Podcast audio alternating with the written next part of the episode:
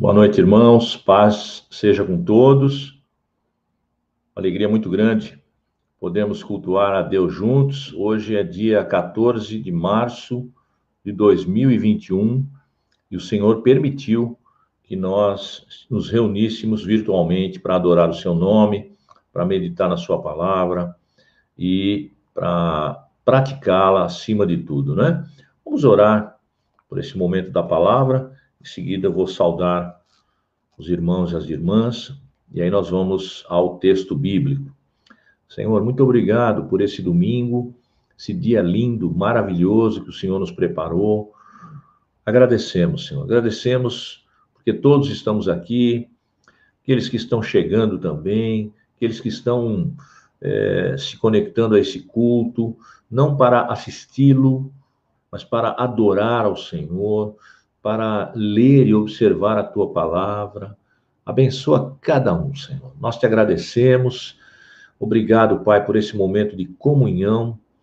Que o Senhor nos conduza pela palavra, nos ensine e que o teu Espírito nos convença, o teu Espírito nos leve no nosso interior, no nosso íntimo, a compreender e praticar estas verdades da tua palavra. Muito obrigado, Senhor. Obrigado pelos cânticos que nós entoamos. Agradecemos, Senhor, por cada adorador, por cada irmão, por cada irmã. Esta hora que o Senhor abençoe cada família, que o Senhor abençoe cada pessoa que está na realidade da tua presença, Senhor. Agradecemos, oramos em nome de Jesus. Amém. Amém. Saudações à irmã Cláudia, à irmã Sandra, à irmã Roseli. Saudações à irmã Matilde, à pastora Elisete, à irmã Mônica. Nossas saudações à irmã Lucília, ao irmão Ronald e ao irmão Serginho Saúdo a Beatriz, a Ana Paula Fonseca, Luciana, nossas saudações ao irmão Luiz, aleluia, obrigado, Senhor, pela vida do Luiz, as nossas saudações à irmã Alcione, ao irmão Sérgio César, à irmã Zilda, nossas saudações à irmã Raquel, à irmã Neide, ao Mateus e a Suliane. Saudamos também a irmã Adassa e a irmã Suzana. Paz seja com todos vocês. Louvado seja Deus na vida de cada um de vocês e de suas famílias, né? Bem, irmãos, ao final nós vamos orar, né? Por aniversariantes, por situações de enfermidade. Mas antes disso, nós vamos agora para o texto bíblico, lá em 1 Coríntios, capítulo 4, nós vamos ler e pregar versículos 6 ao 21. Primeiro, nós vamos fazer uma leitura sequencial. Depois, nós vamos ler e expor algumas partes do texto, nós vamos dividir o texto para trazer a compreensão a cada um. Né? Então, vamos abrir nossas Bíblias em 1 Coríntios, capítulo 4, a partir do versículo 6, vamos ler até o versículo 21. No domingo passado, nós pregamos os primeiros cinco versículos desse capítulo, né? Como você sabe, nós estamos fazendo a pregação expositiva de toda a primeira carta de Paulo aos Coríntios. Irmã Suliane, né, já saudamos. Irmã Maria Sandra, paz do Senhor. Vamos ler o texto. Paulo escreve: Eu, irmãos, apliquei essas coisas por semelhança a mim e a Apolo, por amor de vós, para que em nós aprendais a não ir além do que está escrito, não vos ensoberbecendo a favor de um contra o outro porque quem te diferencia? Que tens tu que não tenhas recebido? E se o recebeste, por que te glorias, como se não o houveras recebido? Já estáis fartos, já estáis ricos, sem nós reinais. E oxalá reinasses, para que também nós reinemos convosco. Porque tenho para mim que Deus, a nós, apóstolos, nos pôs por últimos, como condenados à morte, pois somos feitos espetáculo ao mundo, aos anjos e aos homens. Nós somos loucos por amor de Cristo, e vós, sábios em Cristo. Nós, fracos, e vós, fortes. Vós, ilustres, e nós, vis. Até esta presente hora, sofremos fome e sede. Estamos nu. Nus, recebemos bofetadas. E não temos pousada certa. Nos afadigamos trabalhando com nossas próprias mãos. Somos injuriados, e bem dizemos. Somos perseguidos, e sofremos. Somos blasfemados, e rogamos. Até ao presente, temos chegado a ser como o lixo deste mundo e como a escória de todos. Não escreva essas coisas para vos envergonhar, mas admoesto-vos como meus filhos amados, porque ainda que tivesseis dez mil aios em Cristo, ou dez mil tutores em Cristo, não teríeis, contudo, muitos pais. Porque eu, Paulo, pelo Evangelho, vos gerei em Jesus Cristo. Admoesto-vos, portanto, a que sejais meus imitadores. Por essa causa, vos mandei Timóteo, que é meu filho amado e fiel no Senhor, o qual vos lembrará os meus caminhos em Cristo, como por toda parte ensino em cada igreja. Mas alguns andam inchados, como se eu não houvesse de ir ter convosco. Mas em breve irei ter convosco, se o Senhor quiser. E então conhecerei não as palavras dos que andam inchados, mas a virtude. Porque o reino de Deus não consiste em palavras, mas em virtude. Que quereis? Irei ter convosco com vara ou com amor e espírito de mansidão? Essa é a leitura de 1 Coríntios, capítulo 4, os versículos 6 a 21. Meus irmãos, minhas irmãs, a carta de Paulo aos Coríntios, essa primeira carta, é uma carta que trata de ética, é uma carta que trata de questões de comportamento prático dos crentes. Portanto, não é um assunto fácil de lidar. É uma carta prática. É uma carta onde Paulo exorta a igreja em Corinto a que pratique um comportamento de acordo com aquele que Jesus Cristo estabeleceu para a sua igreja. Essa igreja que tinha todos os dons, essa igreja que tinha um conhecimento grandioso da palavra de Deus, no entanto, estava vivendo fora de um ambiente de amor. Nós até comentamos isso na aula da escola bíblica dominical, pela manhã. Né? Então, era uma igreja que estava capacitada pelo Espírito Santo para exercer um comportamento ministerial, social, fraternal, de acordo com o Evangelho de Cristo. No entanto, não estavam fazendo. Então, Paulo escreve esta carta para eles. Né? E nós já estamos aí, desde o primeiro capítulo, né, verificando como Paulo está tratando, como Paulo está orientando esta igreja a que volte aquilo que ele ensinou como um pai. Né? E ele tem muita esperança, né, que isso volte a acontecer.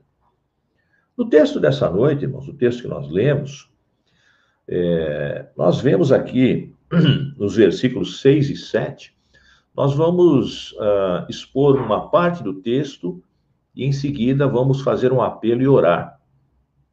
Depois, uma segunda parte. E, por último, uma terceira parte. Né? Cada exposição que nós fizemos, Nós vamos orar sobre o assunto. Hoje nós o faremos dessa forma, né? Um texto é, um pouco longo, portanto, ao invés de citarmos, né, os, expormos os pontos desse texto para orarmos no final, nós o faremos por partes, é?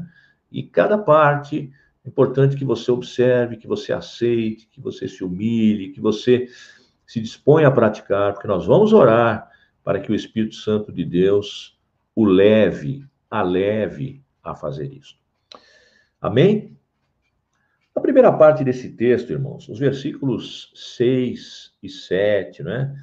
É, o apóstolo Paulo está escrevendo para eles que ele e Apolo aplicaram essas coisas que ele está ensinando por amor dos coríntios. Paulo usa a frase: apliquei essas coisas por semelhança a mim e a Apolo, por amor de vós.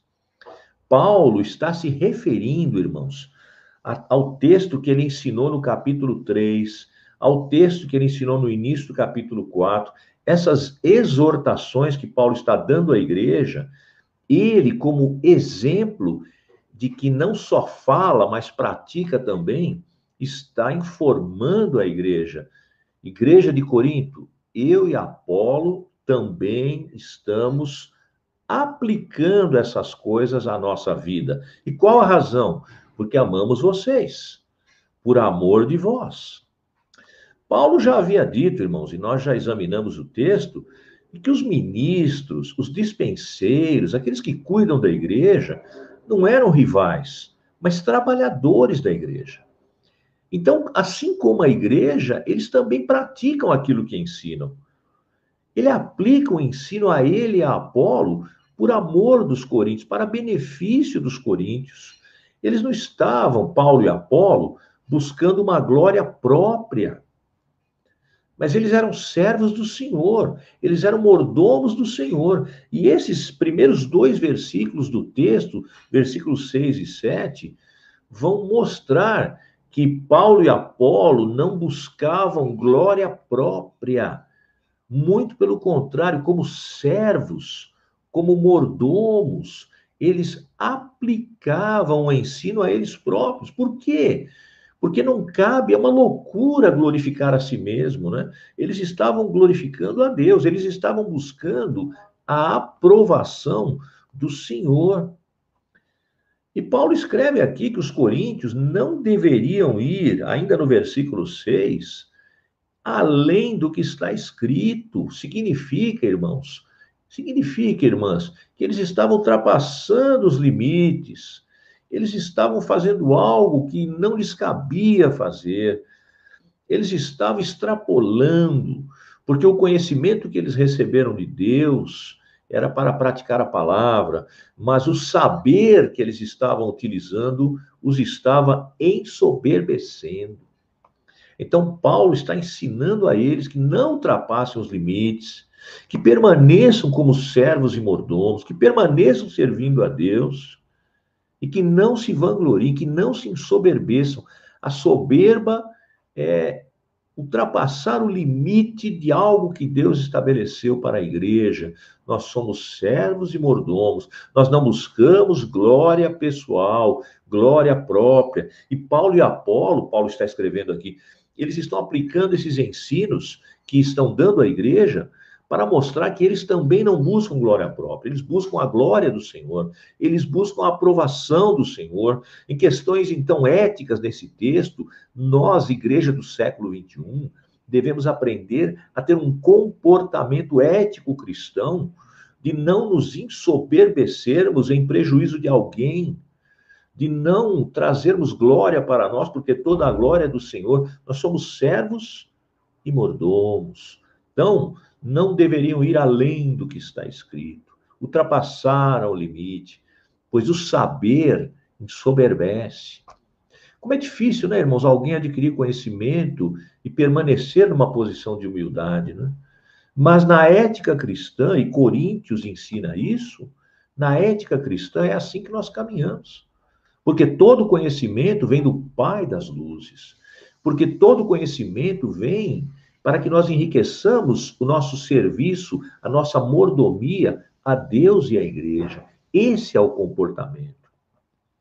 No entanto, meus queridos irmãos, minhas queridas irmãs, havia ausência de amor. E no capítulo 13 dessa carta, no versículo 4, Paulo vai escrever: o amor não se ensoberbece. Ora, se eles estavam se ensoberbecendo, havia ausência de amor. O amor não se ensoberbece. Onde você vê soberba, está ausente o amor. E ainda em 1 Coríntios capítulo 8, versículo 1, Paulo vai repreendê-los novamente, não vos ensoberbecendo a favor de um contra o outro. Então, esse, esse grupo, irmãos, essas pessoas, essa comunidade, esta igreja da cidade de Corinto estava buscando glória própria. Eles se esqueceram que, como Paulo e como Apolo, que aplicavam esse ensinamento às próprias vidas, que não buscavam glória própria, que buscavam a aprovação do Senhor, eles estavam se esquecendo que eles eram fruto deste, deste evangelho, desta palavra, que eles eram servos de Deus, que eles não deveriam se ensoberbecer, mas toda a glória deveria ser dada ao Senhor. Eles chegaram ao ponto, irmãos, recebendo todos os dons do Espírito Santo, eles chegaram ao ponto de ver os dons espirituais que receberam como objetos de vanglória. Então, quem tinha um dom procurava se sobrepujar ao outro, se achava mais importante que o outro. Ora, Paulo vai escrever no capítulo 12 que o dom espiritual é para a edificação da igreja e não para se contrapor ao outro, para ser superior ao outro, né?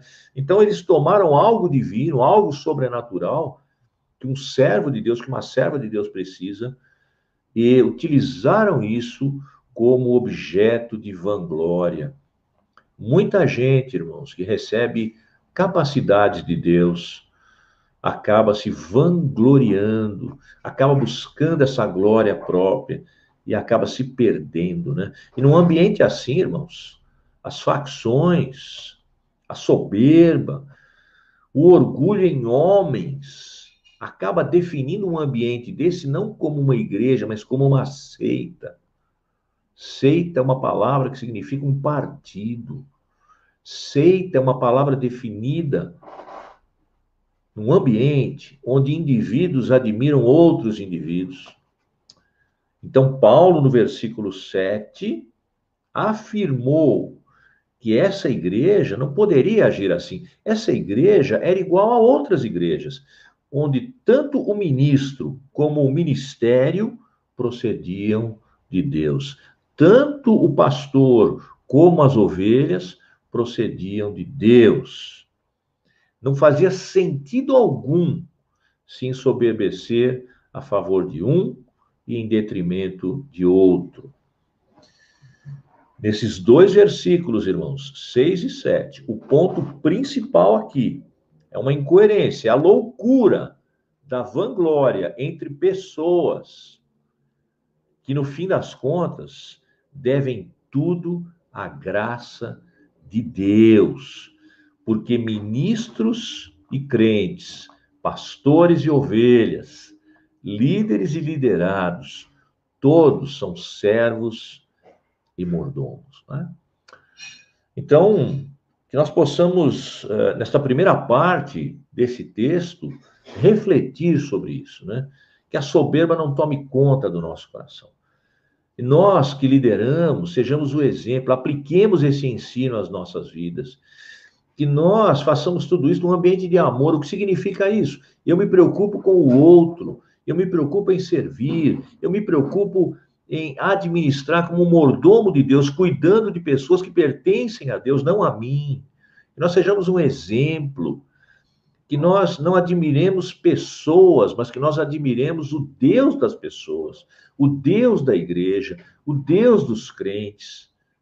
Que nós nos voltemos para o Senhor, que nós olhemos para o Senhor. Esses primeiros dois versículos mostram, o ponto principal deles, meus irmãos e minhas irmãs, é que é uma loucura a vanglória entre pessoas. Isso deixa de definir um lugar como igreja e o define como seita. É na seita, é no partido que indivíduos admiram outros indivíduos. Na igreja, não. Na igreja, pastores e ovelhas, líderes e liderados, ministros e crentes, todos servem a Deus. Todos exercem mordomia. Todos servem uns aos outros e todos admiram e glorificam Jesus Cristo. Esse sim, a Ele toda a glória. Esse sim, nós buscamos dele a aprovação. Esse sim deve ser admirado. Antes de prosseguir, gostaria que a gente orasse sobre isso agora. Se isso está assaltando ou já assaltou seu coração, se, se esse espírito de vanglória, se esse comportamento que contraria a ética cristã tomou conta, ou está tomando conta, ou está tentando a mim e a você, nós vamos orar agora e o Deus desta palavra vai nos libertar. Jesus disse: Conhecereis a verdade, e a verdade vos libertará. E ele disse: Eu sou o caminho, a verdade e a vida. Por isso, Jesus liberta, Jesus transforma. E que nesses dois versículos o Senhor nos perdoe e nesses dois versículos o Senhor nos conscientize que você saia desse culto hoje totalmente consciente que você é servo de Deus, você é mordomo das coisas de Deus, você é serva de Deus, você é mordoma das coisas de Deus pastores e ovelhas. Oremos ao sumo pastor. Senhor Jesus,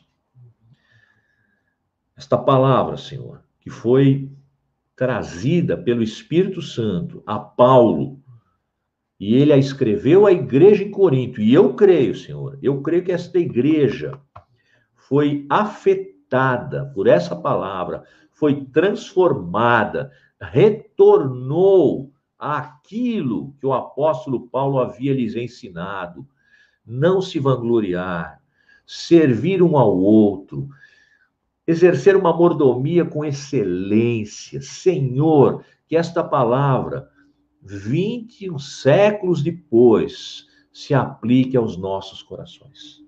Que nós não ultrapassemos os limites, que nós permanecemos dentro da palavra de Deus e nesta noite, o Senhor nos conscientize pelo Espírito Santo e nos transforme naquilo para o qual o Senhor nos chamou, servos e servas, mordomos e mordomas, para a glória de Deus. Amém. Amém, irmãos. Amém, irmãs. Então, vamos em frente nessa exposição. Na segunda parte desse texto, do capítulo 4, os versículos 8 a 13, Paulo, que tratou primeiro de eliminar a vanglória, agora que tratou primeiro de estabelecer a posição correta de servos e mordomos e de não se vangloriarem, agora ele vai tratar de outro aspecto.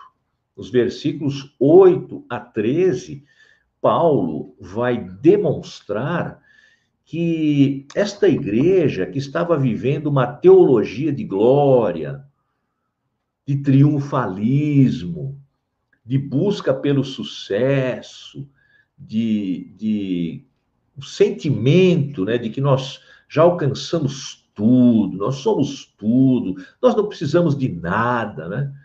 Paulo vai se mostrar surpreso vai falar que interessante, eu gostaria disso também. Vocês chegaram nisso? Puxa, vocês, vocês são ricos, né? Vocês, vocês são demais mesmo, hein?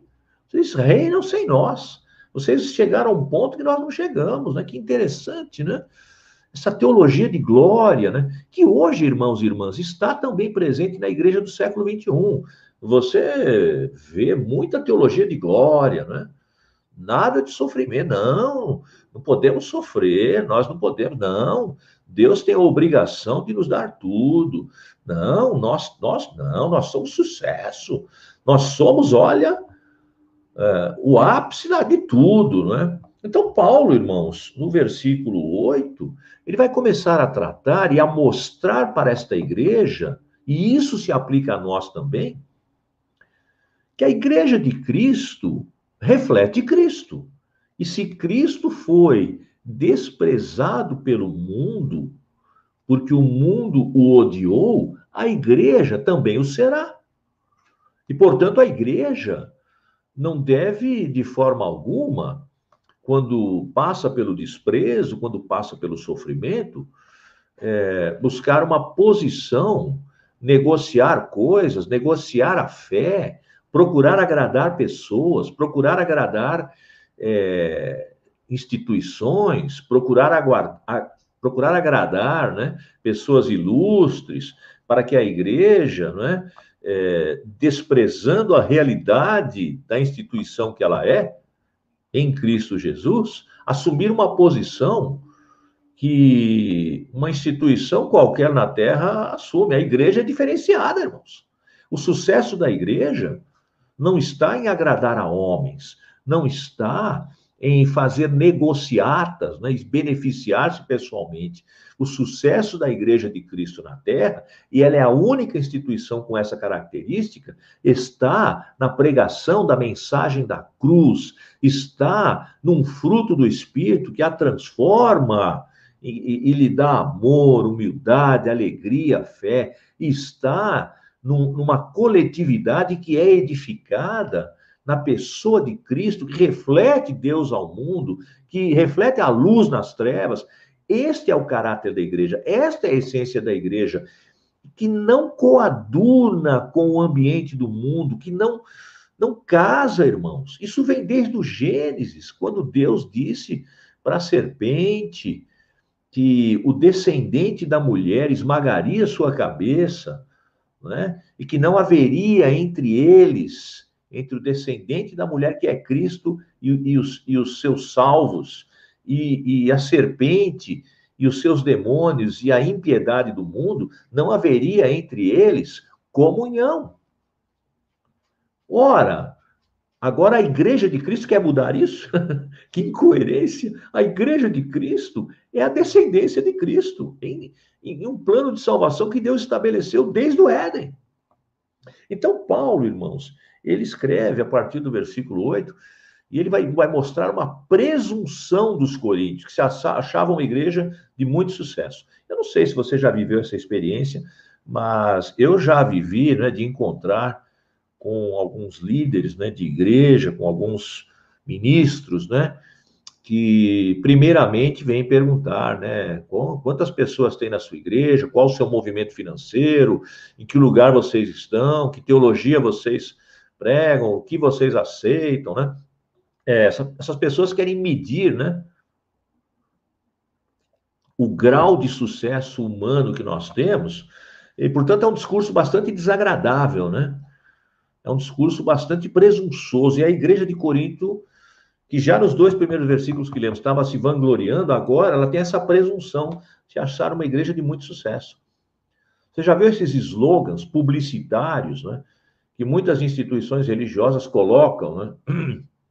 E, e, e aquilo ecoa, né, como uma presunção, né? Olha, é, essa igreja, sim, vai essa igreja que lá dá certo. Dá certo o quê? Né? Lá dá certo. Irmãos, o que dá certo na vida é entregar, entregá-la a Jesus, é seguir a Jesus, né? Então, em termos de espiritualidade, Paulo vai escrever no versículo 8: já estáis fartos, já estáis ricos, sem nós reinais. Paulo vai escrever, então, irmãos, olha, em termos de espiritualidade, em termos de liderança, em termos de vida comunitária, vocês já alcançaram o máximo. Esta igreja, irmãos, vivia a ilusão, olha o mundo da ilusão, de que não havia mais nada a ser alcançado. Já alcançaram tudo, olha. Olha o termo que Paulo usa, já. Eles não têm mais nada para alcançar. Já estáis fartos. Já estáis ricos. Sem nós, nós não precisamos de você, Paulo. Sem nós, reinais. E aí Paulo, até talvez ironicamente, né, ele vai escrever aqui, Oxalá, Oxalá é uma palavra que significa quisera, não se assuste, tá?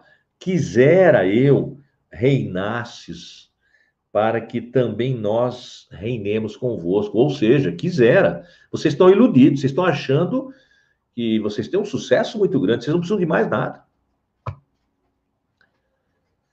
Pastor Elisete leu, irmãos, há alguns domingos, no capítulo 1 dessa carta, versículos 4 a 9, que de fato a igreja ela, ela era rica na palavra de Cristo. De fato, ela tinha todos os dons. Mas isso não significa e não significava que ela deveria viver de forma presunçosa, como se já tivesse alcançado tudo plenamente. E já, agora, aquele imediatismo, que também está presente hoje nas teologias de glória, nas teologias de sucesso. Ora, essa teologia de glória, e Paulo vai fazer isso nesse texto, a partir do versículo 9 ao 13. Paulo vai pegar essa teologia de glória, irmãos, e ele vai colocá-la na teologia da cruz, na teologia do Senhor da igreja. Sem presunção, Ora, Paulo gostaria de estar longe de toda a perseguição e sofrimento que enfrentava. Quem não gostaria? Mas essa teologia da glória, irmãos, não é para agora. A teologia da glória é para a eternidade. Aliás, nós aprendemos no, no, plano de salvação que a glorificação ocorrerá após a segunda vida de Jesus, quando ele arrebatar a igreja quando nós tivermos, encontrarmos com Ele nos ares, quando nós estivermos com Ele para sempre, aí viveremos esta teologia de glória, não agora. Agora é cruz. O que é que Jesus diz? Olha, olha, para não ficar apenas no texto de Paulo, o que é que Jesus diz, irmãos? Quem não tomar sua cruz e me seguir não é digno de mim. Tome todo dia sua cruz e siga-me. Claro, com Jesus, porque ele também diz em João capítulo 15: sem mim nada podeis fazer. Agora não é época de glória, agora é época de luta, de batalha, de sofrimento. Ou a igreja quer ser glorificada no mundo das trevas ou a igreja quer ser reconhecida e não buscar o reconhecimento do Senhor da igreja. Né? Então, Paulo, a partir do versículo 9 ao 13, começa a, a tirar essa teologia de glória e colocar a teologia da cruz. Os coríntios, irmãos, se gloriavam, olha o texto, na sua reputação. Olha o versículo 10 lá no final. Vós sois ilustres. Como tem ilustre na igreja? Basta a pessoa aprender um pouco de teologia, irmãos. Não estou falando de todos. Basta ter um pouco mais de conhecimento, de letra, e a reputação na sociedade já lhe traz glória, mas toda a glória ao Senhor. Olha que contraponto. No final do versículo 10, sobre reputação, vós ilustres. E aí, Paulo, e, e nós, Paulo e Apolo, e nós, vis. Né? Então, enquanto os coríntios eram ilustres, né, tinham uma reputação ilustre na sociedade, Paulo era escarnecido por ela. Jesus foi ilustre ou foi escarnecido? Eles se achavam fortes, irmãos. Ainda no versículo 10, olha. Paulo escreve: Nós fracos, vós fortes. Eles se achavam fortes. Paulo não. Paulo tinha consciência da sua fraqueza, da sua dependência de Deus, das suas limitações. Eles se achavam sábios, ainda no versículo 10, olha, e vós sábios em Cristo. Mas nós não, nós somos loucos por amor a Cristo. Eles se achavam sábios, mas Paulo, irmãos, era considerado louco por amor a Cristo. Por quê? porque os coríntios pregavam algo que agradava o mundo. Paulo pregava a mensagem da cruz, que é loucura para o mundo. Então, Paulo, irmãos, está dizendo para a igreja: ei, cresçam, amadureçam, enxerguem. Enxerguem. Nós não temos identificação com o ensinamento, com a prática, com o mundo das trevas. É, nós estamos aqui para a salvação deles. Nós pregamos uma mensagem que é loucura para eles. Vocês estão vivendo uma ilusão de que não há mais nada a ser alcançado. Já estão fartos, ricos, vocês são fortes, vocês são sábios, vocês são ilustres. E Paulo diz: que gozado, eu gostaria disso. Eu sou fraco. Não é? Paulo escreve aqui: eu sou vil. Eu sou louco por amor a Cristo. Então, Paulo, irmãos, e, e essa igreja é, deve ter enxergado isso a partir dessa exortação, né? Essa exortação, e, e que agora neste texto que nós estamos expondo aqui, deveria ter consciência de que a igreja é desprezada pelo mundo. Paulo via seu chamado ministerial, olha só, com as marcas autênticas do ministério do próprio Cristo. Eu não vou entrar no assunto, tá? Mas essa é uma das coisas que me chama a atenção de um verdadeiro apóstolo de Jesus, que para mim foram esses homens do primeiro século. Apóstolos primeiro século eram homens que tinham consciência de ter em si mesmos as marcas autênticas do ministério do próprio Cristo. E todo cristão deveria ter também consciência de ter em si as marcas autênticas do ministério de Cristo. Por que é que nos chamamos cristãos?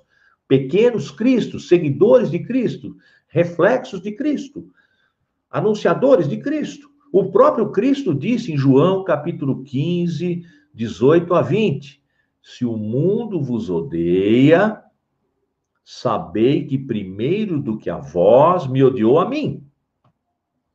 Se vós, olha só, irmãos, se vós fosseis do mundo, o mundo amaria o que era seu. Você fica triste às vezes quando você é contrariado pelo mundo? Não fique, não. Mas porque não sois do mundo, Antes eu vos escolhi. Quem é que nos escolheu, irmãos? Jesus. Antes eu vos escolhi do mundo, por isso é que o mundo vos odeia. Né? O mundo nos odeia porque Cristo nos escolheu. E aí Jesus prossegue: Lembrai-vos da palavra que vos disse. Não é o servo, opa, eu sou servo, não é o servo maior do que o seu senhor. Se a mim me perseguiram, também vos perseguirão a vós. Se guardaram a minha palavra, também guardarão a vossa. Por isso que Jesus disse: Eu vou para o Pai, mas vós fareis coisas maiores ainda. Aleluia, porque eu vou para o Pai.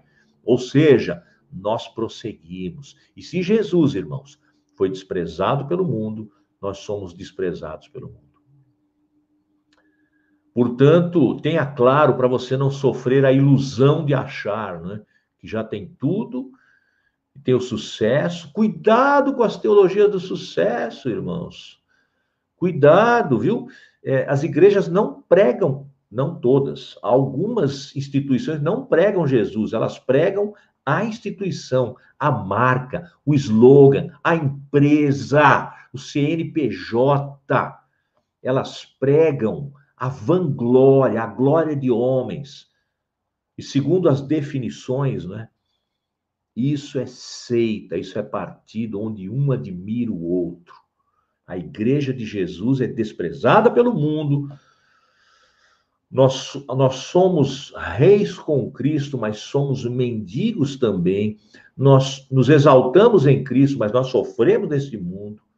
E assim como era, irmãos, para os coríntios, hoje para pessoas que estão preocupadas com o próprio status, com a reputação, para pessoas que estão preocupadas com a popularidade. É difícil, irmãos, aceitar o ministério cristão. Ministério cristão autêntico. Quem está preocupado com popularidade, com reputação, com status. É difícil aceitar o ministério cristão e assumi-lo.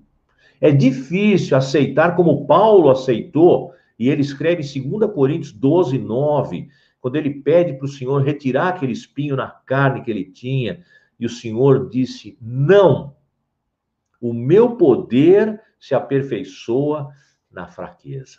E o meu poder se aperfeiçoa na fraqueza é algo difícil de assimilar. Será que estamos dispostos a sofrer por amor do Cristo que sofreu por nós? Ele a ponto de dar a vida, nós a ponto de servi-lo?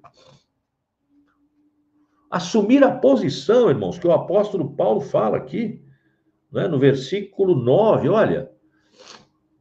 Olha que, que, que texto forte. Assumir a posição de espetáculo ao mundo, aos anjos e aos homens. Nos contraria, irmãos. Isso nos contraria.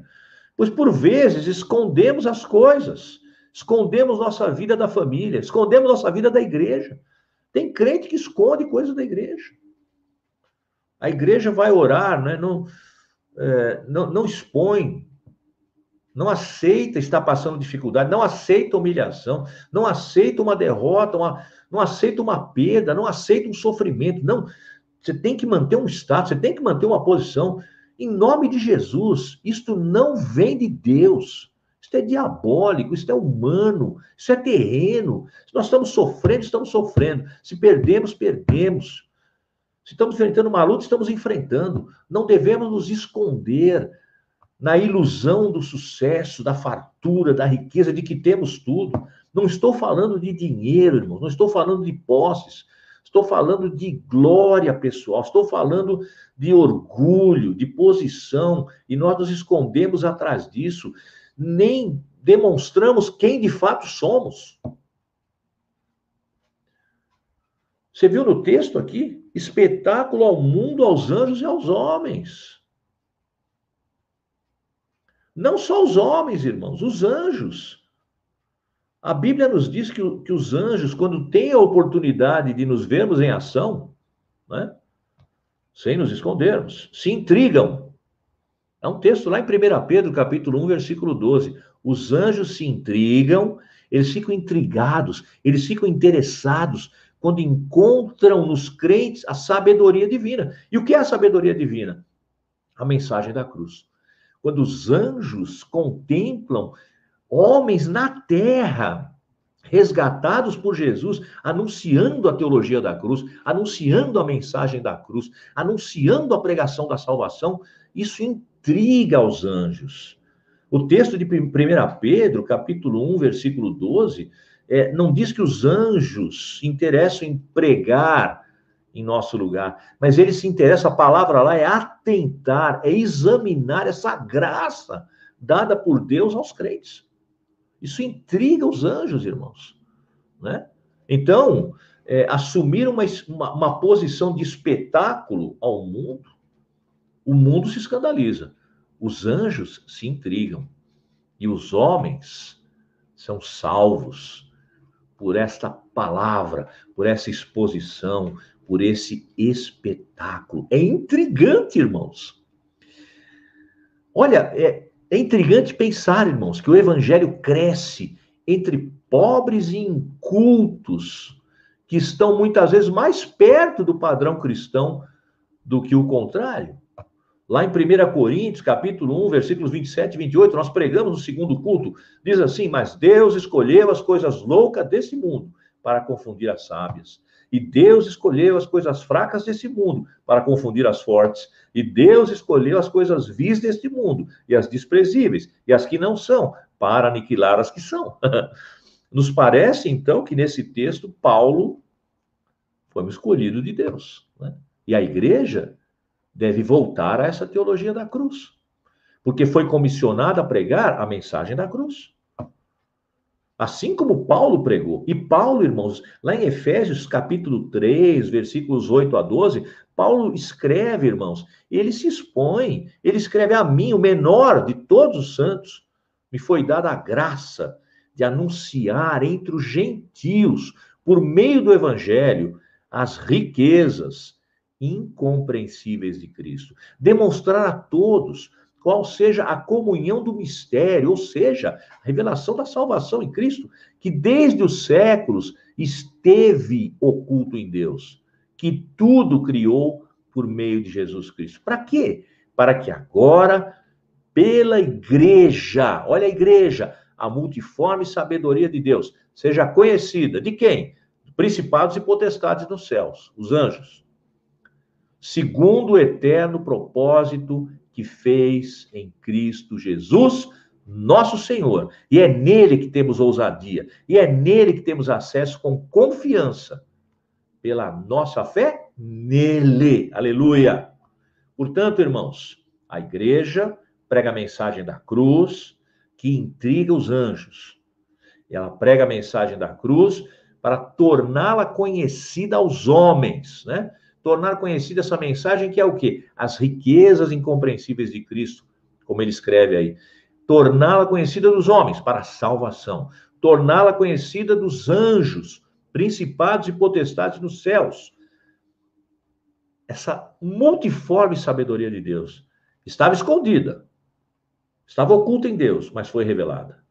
E o que é essa sabedoria divina? Essa mensagem da cruz é a salvação em Cristo. Aleluia. Portanto, a igreja prega, a igreja pratica, a igreja é desprezada como Cristo o foi.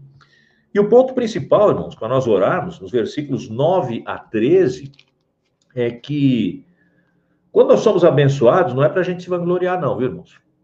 Quando nós somos abençoados, é certo é, certeza, outros estão sendo esbofeteados. Quando nós somos esbofeteados, e é possível que o sejamos, porque Cristo também o foi, porque Paulo também o foi, é certo que outros estejam sendo abençoados. Portanto, somos abençoados e somos esbofeteados, né? Paulo usa esta palavra aqui, né? No versículo 11, né? Recebemos bofetadas. Né? É possível. Desculpe a expressão, mas eu estou reproduzindo o texto, né? Quando somos esbofeteados, né? Somos abençoados, esbofeteados, somos reis, somos mendigos, somos desprezados pelo mundo. Não viva a ilusão de achar que você sempre vai agradar as pessoas. Não pregue para agradar as pessoas. Não viva para agradar as pessoas. Viva para Cristo. Viva por Cristo. Pregue a verdade. Viva a verdade nos importa agradar a Cristo. Então, o ponto principal é esse, né, irmãos? Quando a nossa experiência cristã é de sermos ricos em Cristo, também o será de sermos desprezados pelo mundo, que o Senhor nos fortaleça para isso, e eu creio que ele já o fez. Lá em Filipenses 1:29, Paulo escreve: "Porque a vós vos foi concedido em relação a Cristo, não somente crer nele, mas também padecer por ele. Eu vou orar. Ore comigo. Você está disposto? Você está disposta a deixar de lado a ilusão do triunfalismo e a teologia da glória, né? E a padecer por Cristo? Ou o seu orgulho, o meu orgulho não nos permite isso, né?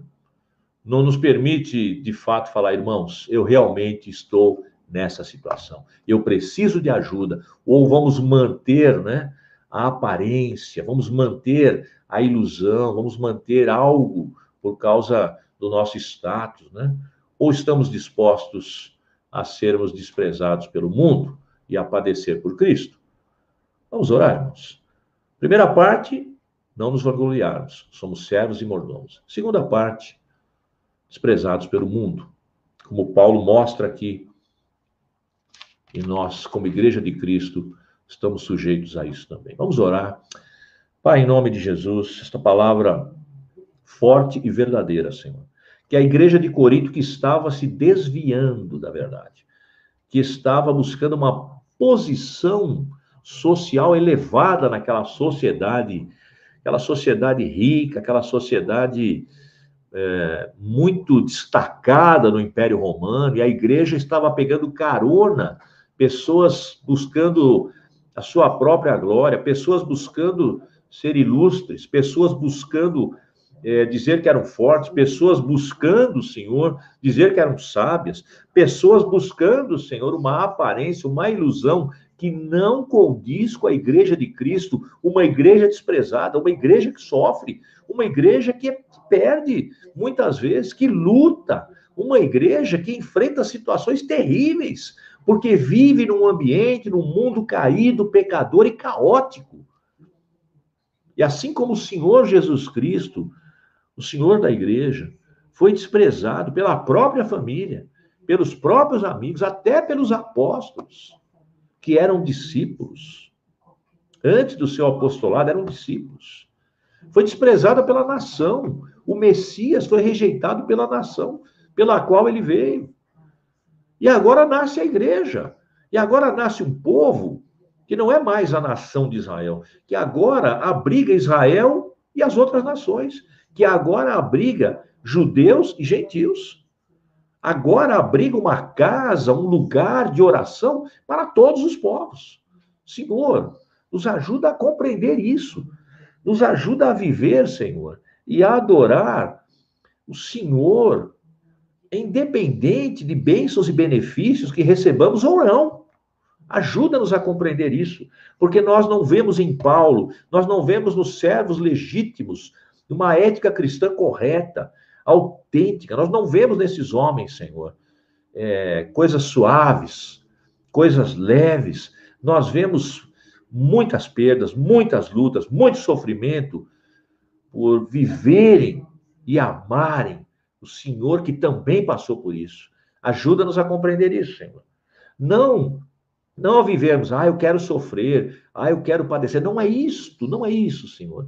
Ajuda-nos a entender que o resultado da pregação do mistério da cruz, da mensagem da cruz, se contrapõe ao pensamento de um mundo de trevas que se levanta contra a igreja, mas que nesse movimento muitos homens, muitas mulheres, muitas pessoas são salvas pelo poder, aleluia, do evangelho, porque ele não consiste em palavras, mas em virtude, em poder. E essa igreja desprezada, essa igreja que sofre, ela tem o poder de Deus para a salvação do perdido. Ajuda-nos a entender isso, Senhor. Sim, somos abençoados.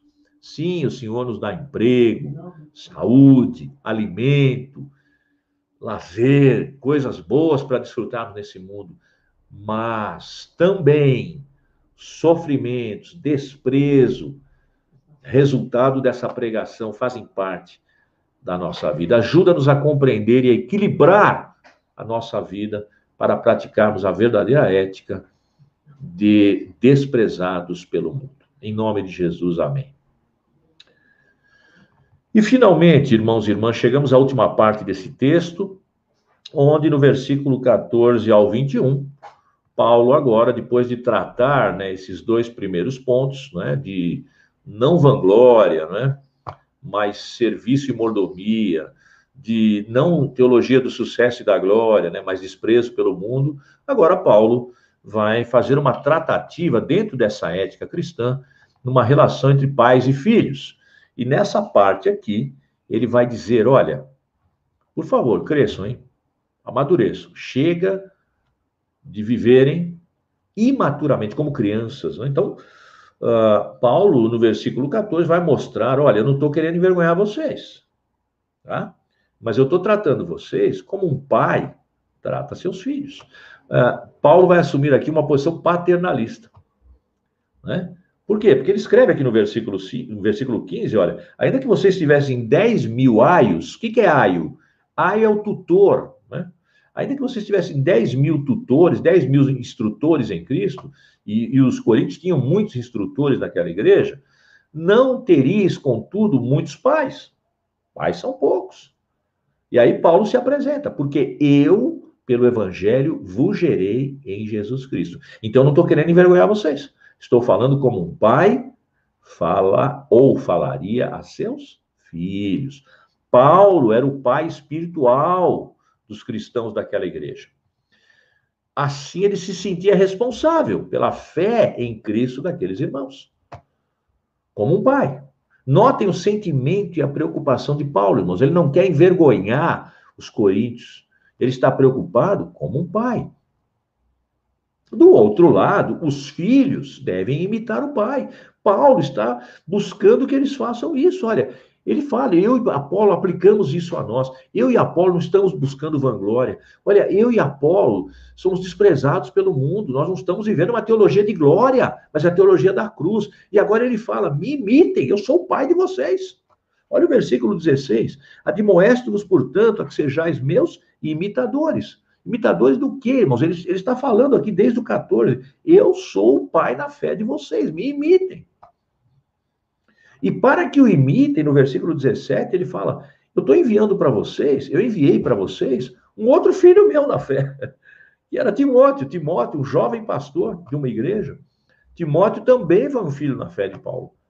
E, e Paulo escreve, né? Enviei para vocês Timóteo, Timóteo, meu filho amado e fiel no Senhor, o qual vos lembrará os meus caminhos em Cristo. Olha, Paulo, irmãos, que preocupação paternalista, né? Ele está tentando é, é, exortá-los como um pai exorta os filhos. Ele é o pai na fé desses crentes. E, e para fortalecer isso, ele ainda manda um outro filho na fé para lembrá-los disso, Timóteo. E a tarefa de Timóteo, irmãos, era lembrar aos coríntios os caminhos de Paulo, como um exemplo para eles. Isso é o que deve acontecer numa igreja, irmãos. Os que lideram erram também, pecam também, são falhos, mas não ficam se escondendo, se expõem, pedem perdão, se humilham, mas devem ser um exemplo aos fiéis. Os coríntios, irmãos, os coríntios não tinham visto Jesus pessoalmente. Mas eles deveriam observar Paulo. Né? Paulo, que não se encontrou com o Senhor em vida, encontrou-se com o Senhor depois da ascensão de Cristo, quando o Senhor se apresenta a ele na estrada de Damasco, e ali é, inicia-se o seu processo de conversão. Cristo o escolhe, Cristo o converte, né? Conforme, e conforme o texto aí de 1 Coríntios 11, 1, Paulo vai repetir lá na frente na carta: sede meus imitadores, como também eu de Cristo. Amém, irmãos? Portanto, um pai como um exemplo para os filhos. Muitos coríntios estavam se comportando de forma arrogante, estavam desvalorizando Paulo, seu pai, estavam desvalorizando seu ministério, estavam causando problemas. Nós estamos vendo desde o começo da carta divisões na igreja. Paulo fala no versículo 18: andam inchados, inchados. Que inchaço é esse, irmãos? Orgulho. Mas o coração paterno de Paulo estava ferido. Já pensou você ver um filho andar dessa forma? Não seguindo o que você ensinou? Estava ferido, preocupado, ao ponto de dizer que pretendia. Ele mandou Timóteo, mas escreveu para eles, mandou Timóteo, mas ele falou: Eu pretendo encontrar vocês, né? E ele fala no versículo 19: Se o Senhor quiser, sempre, sempre submisso ao Senhor, né? E aí, irmãos, essa possível visita do pai para os filhos, de Paulo aos Coríntios, ele veria se os seus opositores que estavam inchados, né? que sabiam usar palavras, que eram eloquentes. Tá bom, tá, vocês têm palavras. Vamos ver se vocês possuem algum poder, então. Poder de Deus. Ou se tudo não passa de meras palavras. Parem de se vangloriar. Cresçam. Porque o reino de Deus, versículo 20, não consiste em palavras, mas em virtude. Aleluia. Filho, imita o Pai. Coríntios imitem Paulo, né? assim como Paulo imita a Cristo. Né? Que os líderes sejam exemplo a ser imitados. Que triste é quando são um exemplo de inchaço, de soberba, de glória pessoal, de teologia da glória, de sucesso, de triunfalismo. Mas desprezados pelo mundo, sofrendo, lutando pelo reino de Deus, porque o reino de Deus não consiste em palavras, mas em virtude. E por toda parte, Paulo escreve aqui, por toda parte, né? onde ele pregou isso. Pregação, as palavras de Paulo se fundamentavam em virtude, em poder, operavam com eficácia nos crentes. Por quê? Porque ele estava seguindo a Cristo, porque ele estava preocupado em ser um bom servo, um bom mordomo, ele estava preocupado em trilhar os passos de Jesus, o seu Senhor e Senhor da igreja. E agora ele estava preocupado em ser reconhecido como pai dessa igreja que o estava desprezando e trilhando um outro caminho. Né? E se os coríntios não o ouvissem, né, seriam apenas praticantes de um conjunto de doutrinas expressas apenas e tão somente de maneira eloquente. Né? E não é isso. O reino de Deus não consiste de eloquência, ainda que ela seja boa muitas vezes, mas de virtude, de poder, de identificação com Cristo, aleluia. E no versículo 21, finalmente Paulo escreve como um pai que vai deixar nas mãos da própria igreja a escolha de como ele deveria chegar. Olha, eu estou orientando vocês, tá? Vocês vão mudar ou não vão? Vocês vão crescer ou não vão? Como é que vocês querem que eu chegue aí? Com vara? Ou com amor e espírito de mansidão? Como é que vocês querem que eu chegue aí, né? De forma branda ou severa? Mas se o Senhor permitir, eu vou até vocês. Olha a preocupação de Paulo, né? Portanto, irmãos, o ponto principal desse último texto, dos versículos 14 a 21, é que os coríntios parem de se vangloriar e comecem a crescer na fé. Né? Sejam filhos que imitam, que imitem o Pai e que tanto filhos como o Pai imitem a Cristo. Né? Vamos orar para que sejamos imitadores de Cristo. Vamos orar para que cresçamos na fé e, e paremos, né, de coisas, de inchaços, de vanglória, de palavras de coisas que não nos identificam com a verdadeira igreja de Cristo, né? Mas que sejamos imitadores de Cristo, que cresçamos na fé e que trilhemos os caminhos do Senhor. Vamos orar, Pai, em nome de Jesus. Também oramos, Pai, nesse terceiro apelo da noite, para que sejamos imitadores do Senhor, para que sejamos perseguidores sejamos seguidores do Senhor, dos teus caminhos, como filhos amados, como filhos não rebeldes, mas submissos, como filhos obedientes, como filhos humildes, Senhor.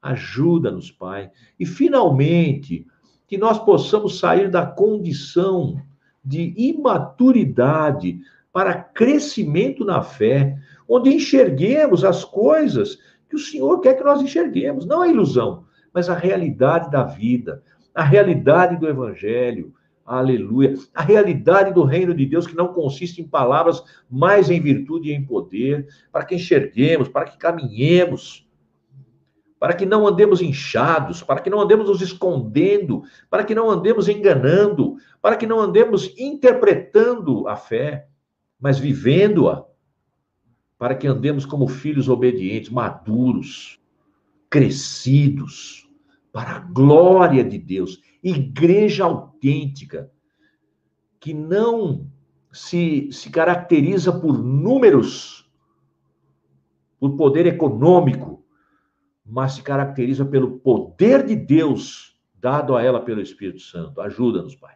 Ajuda-nos. Nós temos consciência disso e vivamos sem nos vangloriar, muitas vezes abençoados, mas desprezados pelo mundo, e como filhos de Deus, reconhecendo aqueles que nos evangelizaram, nossos pais na fé, imitando seus passos, crescendo como filhos de Deus. Em nome do Pai, do Filho e do Espírito Santo. Amém.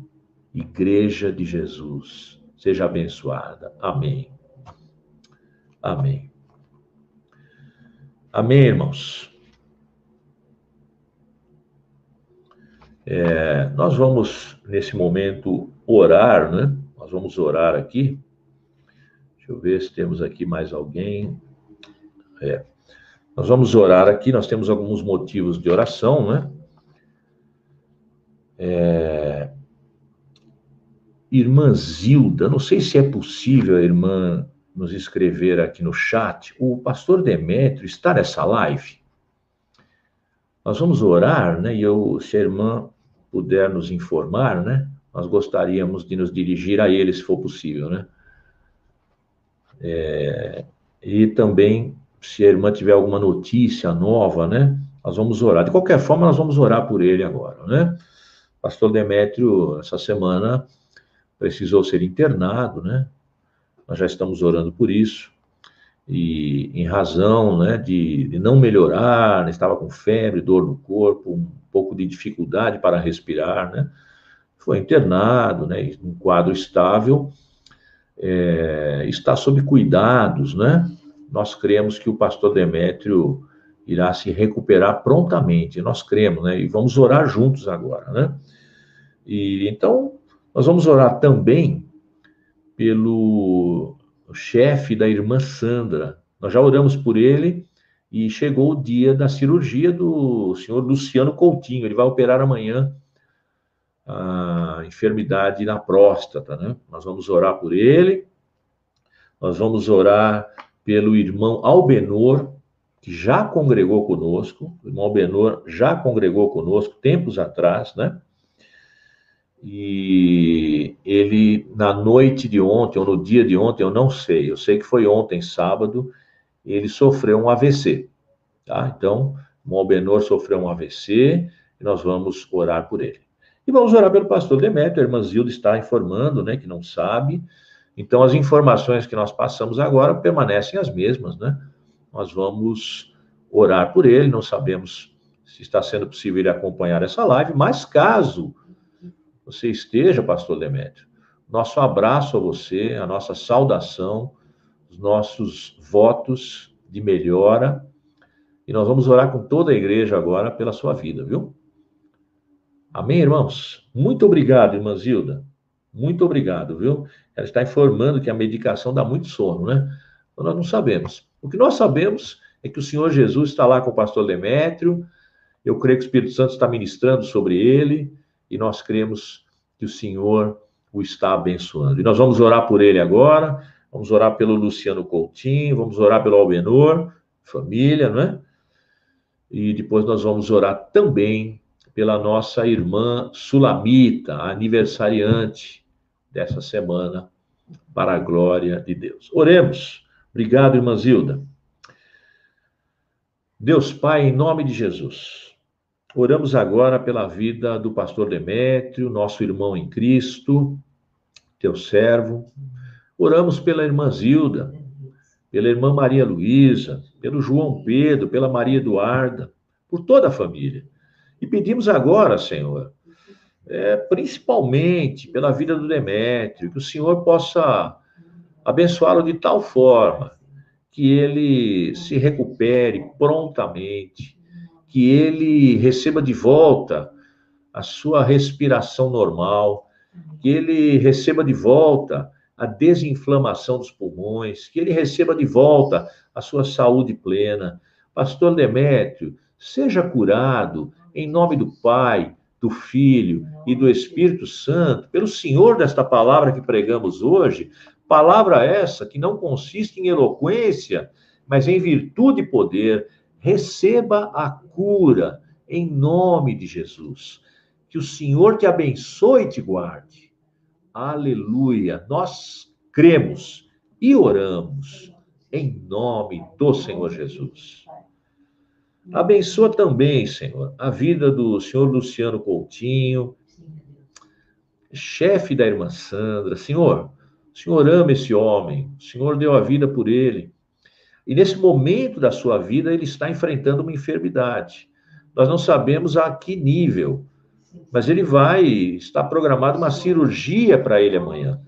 Pai, se ele de fato for operar, abençoa, esteja ali abençoando médicos, enfermeiros, anestesistas, que o senhor Luciano Coutinho, que ele passe bem por essa cirurgia, que ele se recupere e que principalmente, Senhor, se ele ainda não conhece, que ele também contemple esta revelação da salvação, o mistério que estava oculto em Deus e que foi dado aos homens através de Jesus. Salva este homem, salva a sua casa, cura a sua enfermidade, cura a sua alma, restaura o seu espírito, Senhor. Oramos em nome de Jesus.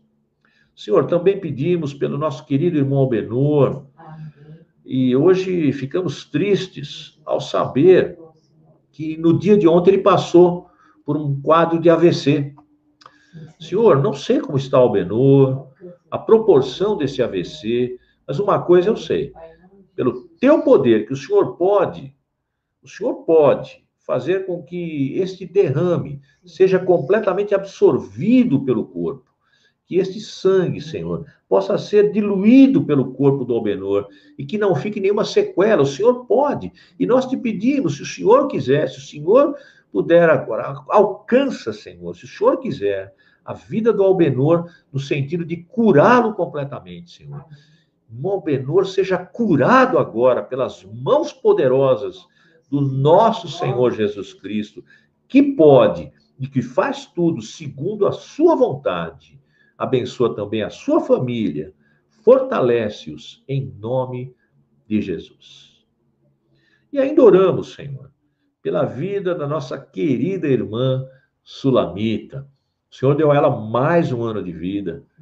Que bom, Senhor. Que alegria ter a Sulamita conosco, Senhor tanto que ela significa para nós, Senhor. Irmã querida, oh Deus, que esta moça, Senhor, que esta serva de Deus possa ser alcançada, abençoada, presenteada pelo Senhor naquilo que ela necessita, é, nos seus estudos, no seu trabalho, nos seus relacionamentos e principalmente, Senhor, no seu ministério cristão, para que ela possa exercê-lo ter alegria, ter vitória na sua vida, com a sua família, com a sua igreja, em nome de Jesus. Parabéns, Sulamita. Glória a Deus pela tua vida, que o Senhor te abençoe. Em nome de Jesus. Amém. Amém, irmãos. Amém, irmãs.